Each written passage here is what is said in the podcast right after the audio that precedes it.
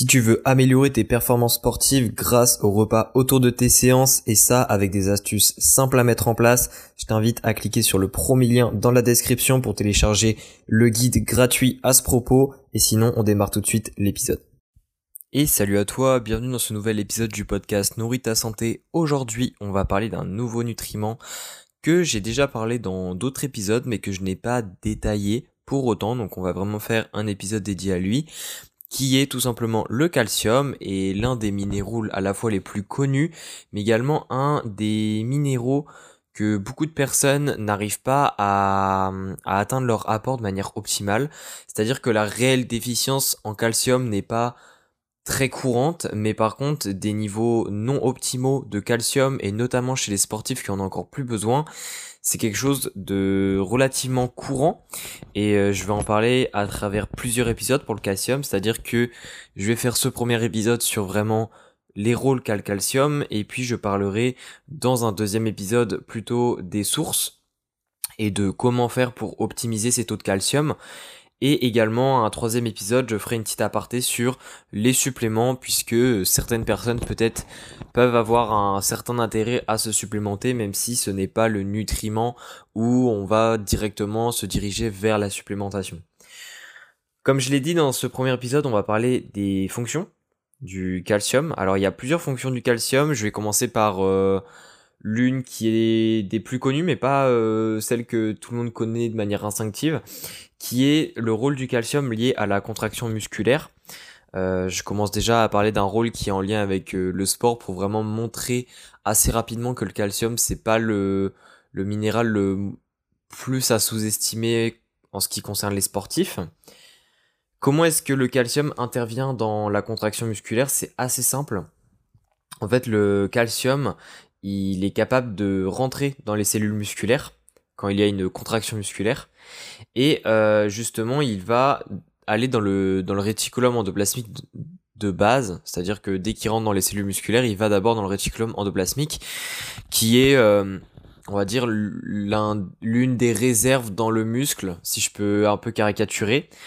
Et une fois qu'il est dans le réticulum endoplasmique, il va justement euh, être euh, libéré de cet espace et il va directement se diriger dans les fibres musculaires pour se lier à une protéine qu'on qu'on appelle la troponine C qui est elle-même liée, euh, enfin qui est pas liée, mais qui intervient directement dans le processus de la contraction musculaire, c'est-à-dire euh, dans le processus où les fibres vont euh, faire des interactions entre elles pour que ça produise une contraction musculaire. Donc en d'autres termes, le calcium en se liant à cette troponine C va permettre d'enchaîner les étapes de la contraction musculaire et si on n'a pas de calcium, ces étapes ne peuvent pas se faire. Donc en d'autres termes, si imaginons c'est pas vraiment possible, mais euh, on n'avait pas du tout de calcium dans le corps, on ne pourrait pas du tout contracter notre muscle. Donc euh, c'est c'est un peu pour souligner euh, l'intérêt majeur du calcium concernant la contraction musculaire et donc concernant notamment la, performance sportive. Si bah, évidemment si on est en déficience de calcium, ça peut poser problème au niveau de la performance sportive.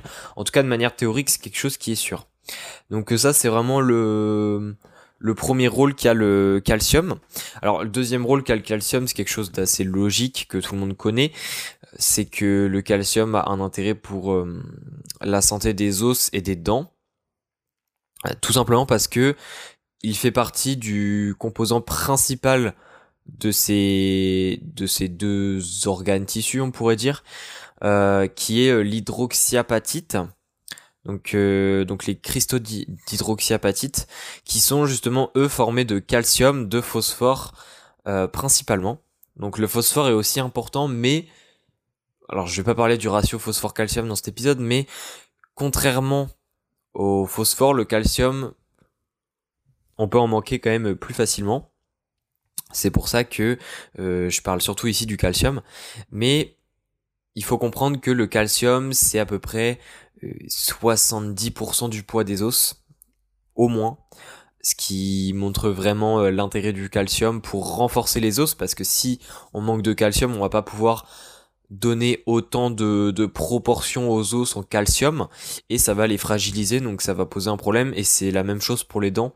Donc ça c'est vraiment le, deuxième rôle même si celui-là il est assez logique tout le monde le connaît. Ensuite il y en a un autre c'est que le calcium intervient dans la cascade de coagulation. Donc euh, il n'est pas on va dire il n'intervient pas autant que la vitamine K intervient dans la, dans tout ce qui est coagulation. D'ailleurs, j'ai déjà fait des épisodes détaillés sur la vitamine K si ça t'intéresse. T'as juste à chercher vitamine K euh, nourrit ta santé et tu devrais trouver. Mais le calcium euh, a quand même euh, des rôles en se liant aux phospholipides pour justement augmenter la surface d'assemblage des facteurs de coagulation donc des différents facteurs de coagulation. En d'autres termes, le calcium, c'est un petit peu euh, une assistance pour euh, aider les différents facteurs de coagulation à se mettre en place et pour que pour que ça puisse optimiser le, le fonctionnement de cette cascade. C'est un petit peu c'est un petit peu ça l'idée. Il y a un autre rôle c'est également lié au système nerveux et que le calcium a euh, un rôle dans la transmission nerveuse donc euh, le faut savoir que le calcium en fait c'est un des minéraux qui est dans les synapses. Donc euh, les synapses euh, c'est on va dire les extensions des neurones qui permettent justement de transmettre des messages nerveux entre les synapses et qui permet euh, bah, d'ordonner en fait au corps un petit peu tout. Hein. Ça peut être aussi bien la contraction musculaire, le relâchement musculaire, augmenter la fréquence cardiaque, bref plein de choses qui, qui sont notamment liées évidemment à la performance sportive. Et justement le, le calcium lui joue un rôle là-dedans et il est notamment lié à la fonction des récepteurs euh, NMDA qu'on appelle. Donc en fait le calcium rentre dans ces récepteurs NMDA.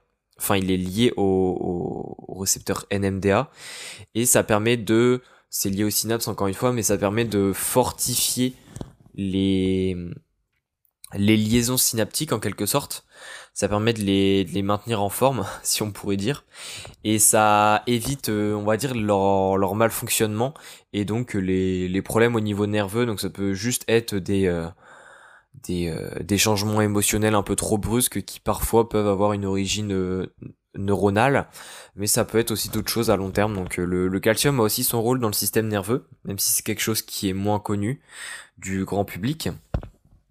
Et enfin, le dernier rôle qu'a le calcium, c'est lié à tout ce qui est, euh, c'est lié au tonus vasculaire. Donc euh, plus exactement à tout ce qui est euh, régulation entre la vasodilatation et la vasoconstriction. Et plus exactement, le calcium est surtout lié à la vasodilatation. Il est à la vasodilation d'ailleurs, je pense que je dis, je le dis mal. Mais le calcium, est capable de se lier à hum, une molécule qu'on appelle la calmoduline, qui elle-même permet de d'activer les euh, la, la synthèse de d'oxyde nitrique. Je vais y arriver, je, je cherchais le mot, qui active en fait le la le complexe qui permet de produire de l'oxyde nitrique. Et l'oxyde nitrique, pour ceux qui ne savent pas, c'est l'un des vasodilatateurs, je ne sais toujours pas si je dis bien, euh, les, les plus connus. Donc, euh, enfin les plus connus et les plus importants du corps. Donc c'est pour ça que le calcium a aussi un rôle là-dedans, même si c'est de manière indirecte. Donc euh, au niveau de la vasoconstriction, c'est un petit peu moins présent il joue un petit peu un rôle lié à tout ce qui est euh, tout ce qui est son rôle dans la contraction musculaire et vu qu'il joue un rôle dans la contraction musculaire, ça peut mener à une vasoconstriction mais ça reste euh, beaucoup moins euh, direct comme rôle, on va dire que le rôle lié à, à l'oxyde nitrique qu'on vient de voir. Donc c'était un petit peu pour les un petit rappel des différentes fonctions du calcium. Alors comme tu peux le constater, il y a quand même pas mal de fonctions juste en dehors de celle des os qu'on connaît un peu tous. Et euh, je vais justement te parler, comme je te l'ai dit dans les autres épisodes, de plutôt comment est-ce qu'on fait pour avoir de bons apports en calcium, pour justement respecter tous ces rôles-là et euh, éviter qu'on ait euh, des déficiences ou plus exactement des niveaux non optimaux de calcium, ce qui est quelque chose de beaucoup plus courant. Donc reste connecté, les prochains épisodes arrivent très prochainement et on se dit à très vite.